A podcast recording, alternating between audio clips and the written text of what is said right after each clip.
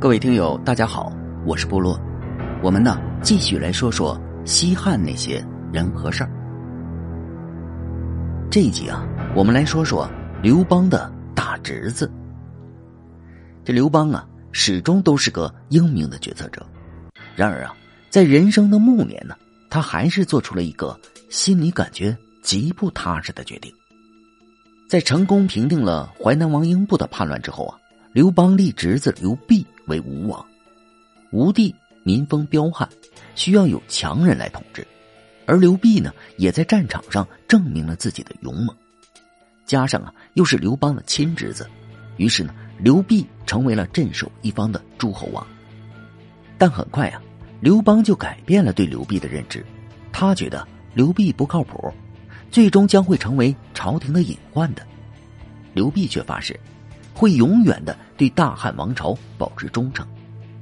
刘邦啊，其实呢也没得选择，自己的儿子们还小，吴国的差事呢还只能交给大侄子。毕竟啊，他姓刘不是吗？总比交给异性要靠谱一些吧。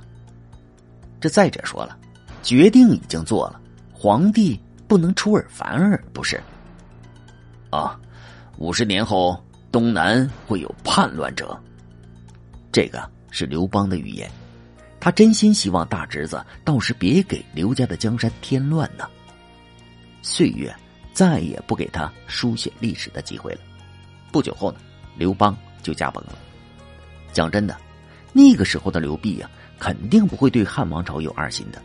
叔叔刘邦将他封为诸侯王，他感谢还来不及呢。可是，此一时，彼一时啊，人的心态啊。都会随着时间而不断的发生变化的。吕后当政时啊，刘濞埋头只做一件事儿努力的发展生产，通过发展盐产业，依靠境内丰富的矿产资源，大量的铸钱，吴国的经济呢，很快就得到了跨越式的发展，领跑各大诸侯国。刘濞啊，凭借手中的巨额财富，渐渐的对朝廷产生了疑心。他私下的招收了一批亡命之徒，并对吴国所有的老百姓年年实行免税。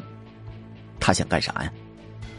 汉文帝时啊，一件事情的发生进一步激化了吴国和朝廷的矛盾。吴国太子在长安和楚军刘启玩游戏时，由于太过张狂，被刘启失手给打死了。这个前几集我们已经讲过了。汉文帝呢？将吴太子的尸体给送回了吴国，刘濞怒了。这，我的儿子也是刘家人呐，难道不能埋在长安吗？汉文帝为了表达歉意啊，特意赐给刘濞锦帐，并特许他可以不来长安朝拜。没办法呀，汉文帝此时啊，还想借助刘家诸侯王的势力来制衡朝廷那帮功臣派呢，不能两边都得罪呀。忍了吧。这借着儿子的事儿啊，刘濞对朝廷是越来越不尊重了。其实啊，这也好理解，诸侯王和朝廷之间本来就是天然的矛盾，无解的。刘濞呢，随着吴国实力的增长，心态自然也会逐渐的发生变化的。先是尊敬，再到无所谓，最终发展到有了二心。刘濞呢，只是当时众位刘姓诸侯王的一个缩影，因为别的诸侯王也在磨刀霍霍呀。矛盾呢，终于在汉景帝当政时爆发了。在朝廷的削藩政策下，楚国被削去了东海郡，赵国被削去了常山郡，胶西国被削去了六个县。听说下一个要削的是吴国的豫章郡和会稽郡。刘濞呀，终于露出了庐山真面目。他积极联络其他的诸侯王，最后争取到了楚国、赵国、胶西国、胶东国、济南国、淄川国六个国家的加入。历史称之为啊七国之乱。这一年呢，刘濞已经六十二岁了。他为这次行动啊准备了充足的粮草和大量的金钱，并放出豪言说：“哈哈。”寡人的钱在全天下都有，你们日夜花费也是花不完的。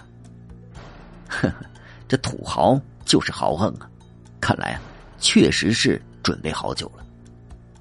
由于啊，三十年不间断的收买人心，吴国处于十四岁到六十二岁年龄段的男子啊，都跟着刘辟跨上了战马。可是，又有毛用啊？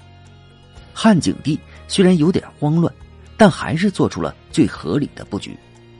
太尉周亚夫将三十六将军击吴楚，取周侯立纪击赵，将军栾布击齐，大将军窦婴坐镇荥阳，兼齐赵兵。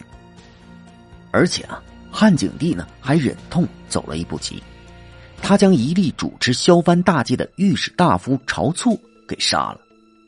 哼，叛军不是打着清君侧的旗号吗？朕满足你们。刘辟啊，当然不会停下西进的脚步啊。可是，既然朝廷已经杀了他口中的国贼晁错，你刘辟还继续用兵，那这是什么性质呢？哼，赤裸裸的叛变呢！朝廷站在了道义的制高点，叛军呢只剩下全面溃败了。在梁国和朝廷大军的共同努力下，刘辟败的是一塌糊涂。他呀，逃到了东越国。可是，东越国根本没有庇护刘辟的实力，将刘辟杀了，向朝廷表忠心，才是他最理智的做法。东越国也是这么做的，果断的将刘辟给诱杀了，并将刘辟的人头送往了朝廷。轰轰烈烈的七国之乱终于结束了。那么，刘辟号称五十万大军。又有取之不尽的钱财，他有成功的可能性吗？大将军田禄伯、恒将军曾经建议刘辟说：“分出五万人寻江淮而上，收淮南、长沙，然后入武关，与吴军主力会合。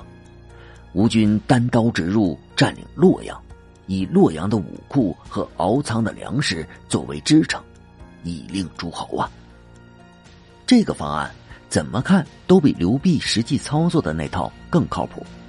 可惜的是，刘辟没有听。独断转型、迷信金钱的效力，使刘辟呢最终在一意孤行中彻底失败了。当然，如果从历史的维度来看，刘辟这场叛乱呢是注定要失败的。天下初定，老百姓在朝廷无为而治、愚民休息的政策下。好不容易这日子过了好点跟着你刘辟去造反，疯了吧？说白了，七国叛乱不得人心，注定失败。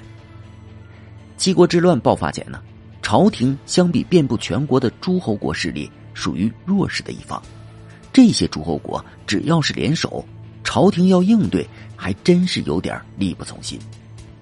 叛乱被平定后，随着朝廷削藩政策的进一步推行。诸侯王基本丧失了叫板朝廷的实力，历史的发展呢也进入了一个新的纪元。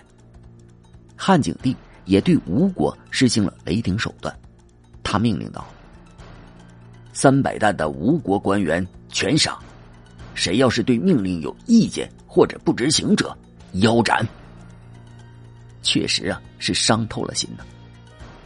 战后啊，楚国的设计依然被朝廷予以保存。但吴国呢，根本没在汉景帝的考虑范围内。窦太后也说了：“这吴王啊，都是老人了，应该给宗室做个模范。可他倒好，带头扰乱天下。这说白了，这刘辟是败给了内心不可遏制的欲望。看来啊，还是刘邦看人比较毒辣呀。”好，感谢您收听本集故事。如果喜欢部落，请点击关注和订阅吧，感谢您支持部落，谢谢。